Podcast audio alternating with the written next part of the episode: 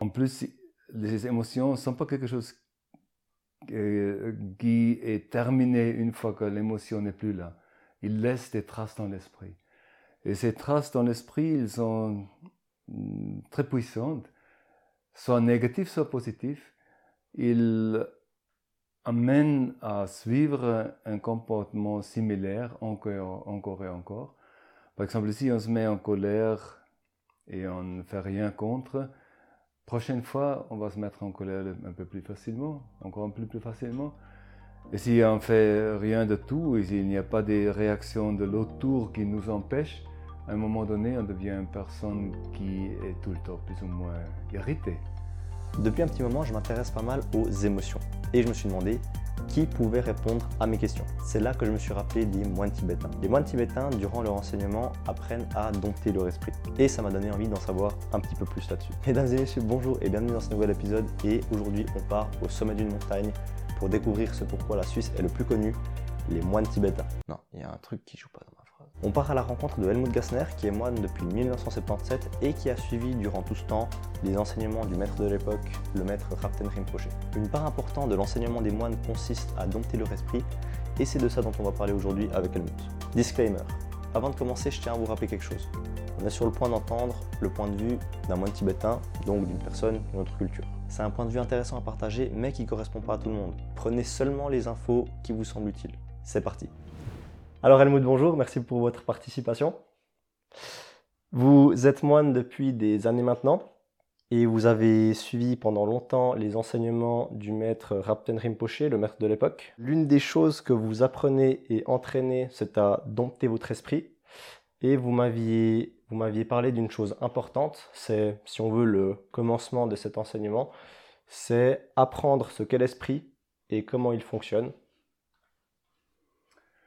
Oui, c'est juste, euh, on peut dire que tous les enseignements du Bouddha, ils se concernent de la nature de l'esprit, le fonctionnement de l'esprit avec le corps, les potentialités que l'esprit a, euh, et ce que signifie notre existence, notre vie. Qu'est-ce que c'est la vie? D'être vivant ou d'être mort. Et euh, là, il y en a énormément de points très intéressants à comprendre qui ne sont pas connus dans notre euh, culture. Vous m'avez dit que l'esprit, c'est l'endroit où se déroulent toutes nos émotions, notre comportement et notre manière de comprendre le monde aussi. toute notre réflexion sont des activités de l'esprit. Toutes nos compréhensions aussi à travers des organes sensoriels, à la fin, c'est l'esprit qui les comprend. Et les émotions, bien sûr, ce sont des états de l'esprit qui résultent comme euh, effet de conditions variées qui, qui s'apportent euh, vers l'esprit. Alors c'est, euh, disons que l'essentiel de notre existence, c'est le fonctionnement de notre esprit et les effets, effets qui se passent dans notre esprit. Notre réflexion, notre compréhension et nos émotions sont des activités et des états de l'esprit. Le but dans ces enseignements, c'est d'avoir un état d'esprit stable et bénéfique pour soi-même, mais aussi pour les autres. Votre enseignement vous suggère d'éviter les émotions désagréables comme la colère ou la frustration et d'essayer de vivre les émotions qui vous sont uniquement agréables. C'est pas tellement une question d'agréable, c'est plutôt utile et euh, euh, négatif. Alors, il y a des émotions qui sont extrêmement négatives, qui détruisent la paix de l'esprit euh, le même moment que cette émotion euh, arrive. Et en plus, les émotions ne sont pas quelque chose euh, qui est terminé une fois que l'émotion n'est plus là. Ils laissent des traces dans l'esprit. Et ces traces dans l'esprit, elles sont mm, très puissantes soit négatif, soit positif, il amène à suivre un comportement similaire encore, et encore. Par exemple, si on se met en colère et on ne fait rien contre, prochaine fois, on va se mettre en colère un peu plus facilement, encore un peu plus facilement. Et si on fait rien de tout, et s'il n'y a pas des réactions de l'autour qui nous empêchent, à un moment donné, on devient une personne qui est tout le temps plus ou moins irritée. Certainement, on comprend que ce n'est pas un état de l'esprit agréable pour soi-même et non plus pour les autres. Et en plus, il laisse des traces extrêmement négatives dans, dans la continuité de l'esprit. Et avec les, euh, la colère, c'est assez facile de comprendre parce que c'est désagréable. Ce qui est beaucoup plus difficile à comprendre, c'est les désirs. Parce que les désirs, ils arrivent avec un, certain... Euh, ça, apparaît, d'être quelque chose d'agréable. Mais en même temps, ça perturbe l'esprit tout au fond. Et de reconnaître ça, c'est difficile. Comme ça, on est toujours tiré par les objets qui nous apparaissent agréables, on est attaché, on essaie de les obtenir et suivre. Et c'est un peu comme ça qu'on passe sa vie. Euh, encore et encore dans des états de l'esprit de désir, d'attachement, qui à la fin nous apportent euh, pas ce que nous cherchons, ils n'apportent pas un bonheur stable. C'est un, bonheur apparaissant pendant quelques instant. Et en même temps, ça laisse une perturbation de l'esprit qu'on reconnaît seulement si on prend l'habitude d'observer son esprit dans des états calmes, dans des états d'émotion. Si on fait un peu d'effort et on a suivi les enseignements, comment regarder et comment ils s'établissent et comment ils fonctionnent, ces émotions négatives, on peut les remarquer assez facilement, mais pas tout de suite. Par contre, il y a des autres émotions qui sont très très bénéfiques, principalement une compassion vers les autres. Compassion, ça veut dire de souhaiter que les autres sont libres de souffrance et de causes de souffrance. Et ça, on voit très clairement chez les mères, en général les mères envers les enfants, cette souhait que l'enfant soit libre de toute souffrance est assez fort. Et on peut s'observer soi-même si quelquefois ça arrive, ce qui est tout à fait possible, pas facilement, seulement, normalement seulement si on rencontre des situations difficiles de quelqu'un d'autre. Mais si on a des émotions de vraie compassion, on remarque que c'est un état de l'esprit très clair, très propre, très calme. Et ça, c'est une émotion positive qui amène des effets long terme extraordinaires. Vous nous parliez avant de suivre les émotions. Le but est de pas les suivre aveuglément, je suppose. Nous sommes complètement tirés par les émotions. Ils arrivent et quelque chose se passe avec nous. Rarement on comprend qu'on est en état d'émotion forte on trouve c'est naturel et tout ce qui est naturel est bon. on a des vues complètement erronées envers euh, ce qui se passe dans son propre esprit. Et comme ça, on passe sa vie euh, sans comprenant ce qui se passe avec nous-mêmes. Et un peu comme une personne dans une, euh, une rivière où il n'y a pas de l'eau. D'un moment ou d'un autre, il arrive l'eau et on est, on est tiré. Euh, sans aucune chance de s'en échapper. C'est un peu notre façon d'expérimenter les émotions négatives. Et d'une manière générale, on a une vision des moines d'une personne très calme et pourtant vous m'avez vous dit que ça vous arrivait vous aussi de, de, pouvoir vous mettre en colère, mais comment vous, vous faites face à ces situations euh, colériques? Première chose à s'entraîner, c'est de prendre une, habitude d'observer son propre esprit, de ne pas simplement être bah, poussé par ce qui se passe en soi-même, mais toujours avoir un peu un œil sur ce qui se passe à l'intérieur.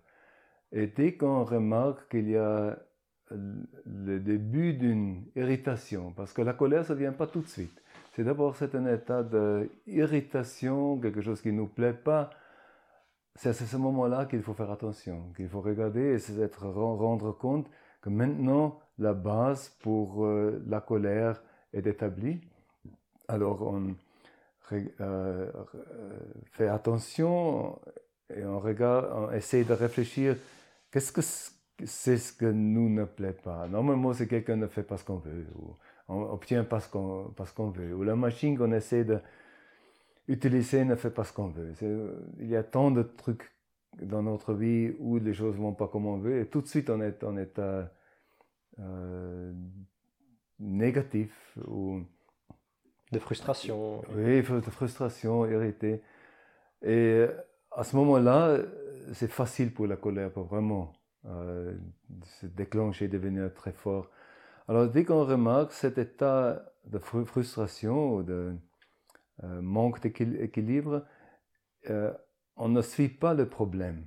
On suit ce qui se passe en soi-même. On réfléchit, mais qui est-ce que moi je suis? Est-ce que j'ai une telle importance que tout autour doit fonctionner comme je veux Je n'ai aucune importance, effectivement. Et si on se rend compte que cette euh, idée que autour de soi-même les choses doivent fonctionner est une erreur de base, au contraire d'être euh, plein de gratitude que les autres font des choses qui sont très utiles pour nous. Par exemple, si on va dans un magasin, on s'attend que tout le monde est gentil, n'est-ce pas? S'ils ne sont pas, on ne va plus y aller on se met en colère, mais moi je suis le client, j'ai le droit, blablabla. Bla, bla, bla. Ça, c'est tout erroné. Effectivement, si ces pauvres gens, ils passeraient pas toute la journée avec un tel travail euh, fatigant, il n'y aurait pas cette possibilité. Alors vous dites, je vais dans un autre magasin, mais ils, ils sont tous en vacances, vous pouvez aller où vous voulez, n'est-ce pas? Il n'y a pas. À la fin, c'est toujours grâce à quelqu'un qui passe son temps d'une manière de offrir des trucs qu'on a besoin, qu'on puisse exister. Ça commence déjà avec le début de notre existence. Notre corps, à le début, euh, dans le corps de nos parents, ce sont les substances des deux parents. Alors c'est quelque chose d'autres êtres, c'est pas notre truc. on est habitué que ça c'est mon corps ça appartient à moi. Effectivement, c'est quelque chose qui vient des autres. Et d'avoir vécu jusqu'à maintenant, c'est seulement grâce aux efforts de la mère principalement et de beaucoup d'autres êtres qui ont nourri et enseigné et tout ça. On se rend pas compte qu'on est toutes les qualités qu'on a, toutes les possibilités qu'on a, c'est grâce aux autres. Alors là, on essaie d'entraîner son esprit de mettre son attention là-dessus, de se, rappeler dans n'importe quelle situation, grâce à cette personne-là, moi maintenant j'obtiens ça, j'ai ça. Ça donne une attitude complètement différente vers les autres, une attitude de reconnaissance, de respect, et une fois que ça devient un peu plus fort, cette irritation ne vient plus facilement. Et la colère euh, suivant cette irritation ne va pas non, pas non plus. C'est un peu ça la, procédure. On est tiré par nos émotions comme on est tiré par le courant d'une rivière. Pour les émotions négatives, il faut un petit moment avant qu'elles se déclenchent, mais on les voit arriver. Les moines mettent leur attention sur le fait que, grâce aux autres, y compris grâce aux personnes qui nous irritent, on possède les qualités dont on dispose aujourd'hui. En gros, on a besoin de tout un chacun pour exister. Grâce à ça, ils gardent une attitude respectueuse envers autrui, malgré la colère qui bouillonne en eux. Et c'est comme ça qu'ils arrivent à se calmer. Et vous m'aviez parlé de quelques enseignements en Occident qui étaient nuisibles à ce que vous avez appris jusqu'à maintenant. Vous m'aviez notamment parlé de la notion de l'esprit et de notre vision de la vie. Alors à l'époque, ça fait 50 ou 100 années avant, euh, en Occident, on croyait aux enseignements de Jésus. Alors là, euh, c'était la vie était donnée par le bon Dieu et c'était pas quelque chose qu'on pouvait gérer soi-même à 100%. C'était autre temps. Et ça changeait beaucoup avec les sciences. C'est mon impression. Alors, c'est aussi mettre à question si c'est juste ou non. Mais moi, j'ai l'impression que maintenant, les gens, ils, ils croient aux sciences. Si vous mettez ces scientifiques sur n'importe quelle bêtise, ils le croient. Alors, il n'y a plus cette capacité de distinguer, analyser et de mettre en doute quelque chose qui est déclaré euh, scientifique. Alors ça, c'est déjà une croyance aveugle. Et croyance aveugle, c'est toujours très dangereux. Ça mène au fanatisme si on rencontre quelqu'un qui a une autre croyance. Et la croyance, c'est aujourd'hui envers la vie que c'est principalement biologique. Alors l'existence d'un esprit n'est pas connue, n'est pas compris. Les états de l'esprit dans les rêves, dans le sommeil, en plus dans les processus de la mort, sont pas connus de tout. Alors l'esprit est quelque chose, un mot qu'on utilise, utilise, mais on ne comprend pas vraiment ce que ça signifie. si vous demandez n'importe quelle personne, qu'est-ce que vous comprenez quand on parle de l'esprit, vous aurez des, des réponses différentes d'une personne à l'autre. Alors ce phénomène n'est pas connu. Plutôt, on a la tendance de dire que toutes les expériences émotionnelles sont des changements chimiques dans le corps. Alors c'est réduit à quelque chose de biologique. Alors on n'a pas compris que esprit et corps, ils travaillent ensemble à chaque moment. Certainement, s'il y a des émotions, il y a des changements physiques, ça c'est clair. Même, parce que quelqu'un vous effraie avec une nouvelle non agréable, tout de suite, le cœur qui commence, et ça change, même si c'était faux, même si vous avez mal compris. Alors ça montre que de comprendre quelque chose, d'avoir l'idée de quelque chose, ça peut complètement changer, euh, la situation du corps. Et alors ça, ça montre que l'esprit et le corps travaillent ensemble très étroitement. Alors on essaie de réduire ce fonctionnement à quelque chose complètement euh, biologique ou chimique. Alors si les émotions sont que des états de changement euh, biologiques, bien sûr, on peut les créer avec des, euh, influences extérieures, des injections et tout ça, ce qui va fonctionner jusqu'à un certain point.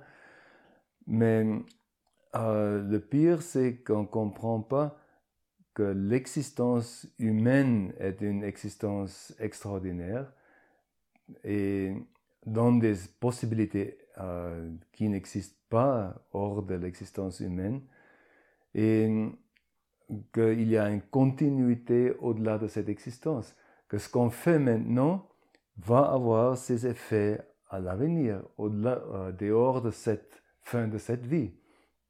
Alors vous avez une vue qui voit cette vie comme un événement biologique sans aucune continuation. Alors quand vous êtes frustré et vous en avez marre de tout, qu'est-ce qu'il y a comme raison de ne pas se tuer? Qu'est-ce qu'il reste comme raison? Il reste très très peu. Le bon Dieu qui a dit qu'il ne faut pas faire ça, on n'y croit pas. Et la seule chose qui nous euh, arrête de ne pas faire facilement, c'est une notion euh, assez de base de notre existence, c'est que nous sommes très attachés à l'existence, à la vie. Ça, c'est très subtil en nous. Et dès qu'il y a quelque chose qui va là contre, ça donne une résistance. C'est la seule chose qui nous euh, peut nous arrêter de nous tuer dans les vues qui existent aujourd'hui. Et ça, c'est très, très, très dommage. Parce que dans le bouddhisme, au contraire, on voit l'existence humaine comme quelque chose d'extraordinaire, difficile à obtenir. Et une fois qu'on obtient une existence humaine, il y a la possibilité, si on connaît un peu les méthodes, et ce qui est bénéfique et ce qui est non bénéfique, on peut changer son destin pour longtemps à l'avenir. Dans le bouddhisme, on dit d'une vie après l'autre. Pour des milliers et de milliers de vies à venir, on peut changer son destin vers le pire ou vers le mieux. Et ça, c'est seulement possible en existence humaine. C'est pas possible en existence animale, par exemple. Et je crois que cette euh, façon de comprendre l'existence euh, en général, qui, qu'on décrirait comme scientifique et euh, fait de mal à beaucoup, beaucoup de personnes. Avant l'interview, vous m'aviez aussi parlé du fait que, avec beaucoup de. Parce qu'on vit dans une, dans une communauté très libre où on peut, avoir, on, peut, on peut faire valoir sa voix avec les votations, etc. Et vous m'aviez dit que euh, cette notion de liberté, ça nous donnait de la fierté en nous, ce qui nous, ce qui nous donnait une vision de l'autre euh, où on devait rabaisser l'autre. Je crois que c'est un, effet qu'on peut observer, que bien sûr nous vivons dans une situation très très fortunée. Il y a normalement vie humaine, ça veut dire qu'il faut travailler pour euh, manger. Quelquefois, on travaille toute la journée pour avoir à manger pour une journée. Euh, et on peut faire un peu ce qu'on veut. Alors, si on ne vole pas aux autres, si on ne tue pas des autres, plus ou moins on peut faire ce qu'on veut. Il n'y a plus de règles euh, éthiques euh, renforcées par la loi. Et aussi on, a une certaine fierté d'être vivre dans une société démocratique et je me rappelle bien d'un monsieur aux Indes euh, qui, m'a demandé d'où je venais. J'ai dit de l'Europe. Oui, oui, oui, je connais l'Europe. Oui, oui, c'est très démocrate. Ils prennent tous les avantages de la démocratie, ils euh, prennent aucune responsabilité. Ça m'a donné, ça m'a fait réfléchir. Qu'est-ce qu'il raconte ce monsieur? Et peu à peu, j'ai compris qu'il a raison.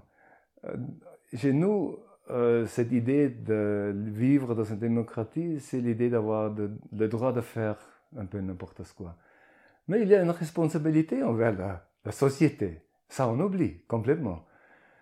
Et ça nous donne facilement une idée qu'on a le droit de recevoir les services des autres, le droit d'être euh, apprécié des autres, le droit pour que les autres se comportent comme ci et comme ça. Ce qui n'est pas le cas. On n'a aucun droit. Et cette idée d'avoir euh, un droit envers les autres, ça enlève un certain un respect, une humilité. Et vous euh, comprenez tout de suite vous-même, si vous êtes, euh, si vous rencontrez une personne très orgueilleuse et très fière, c'est pas agréable du tout. Contre une personne qui est un peu euh, plein d'humilité et de compréhension, c'est beaucoup plus agréable, aussi pour la personne même. Je crois que euh, ce que ce monsieur Indes a dit, ça touche une, racine euh, du comportement chez nous d'aujourd'hui, qui ne mène pas à un état de vivre agréable, ni pour soi-même, ni pour les autres. On vit dans une société avec énormément de liberté. Ça nous fait croire qu'on a certains droits et on oublie notre responsabilité envers ces gens-là. Cette idée nous enlève le respect envers autrui et ça nous met dans un état d'esprit pas forcément agréable. Alors Helmut, merci beaucoup pour votre participation et vos précieux conseils. Mesdames et messieurs, IDEA, c'était la rencontre avec des personnes qui vont au bout de leurs idées. Je vous retrouve prochainement pour une nouvelle interview et d'ici là, portez-vous bien.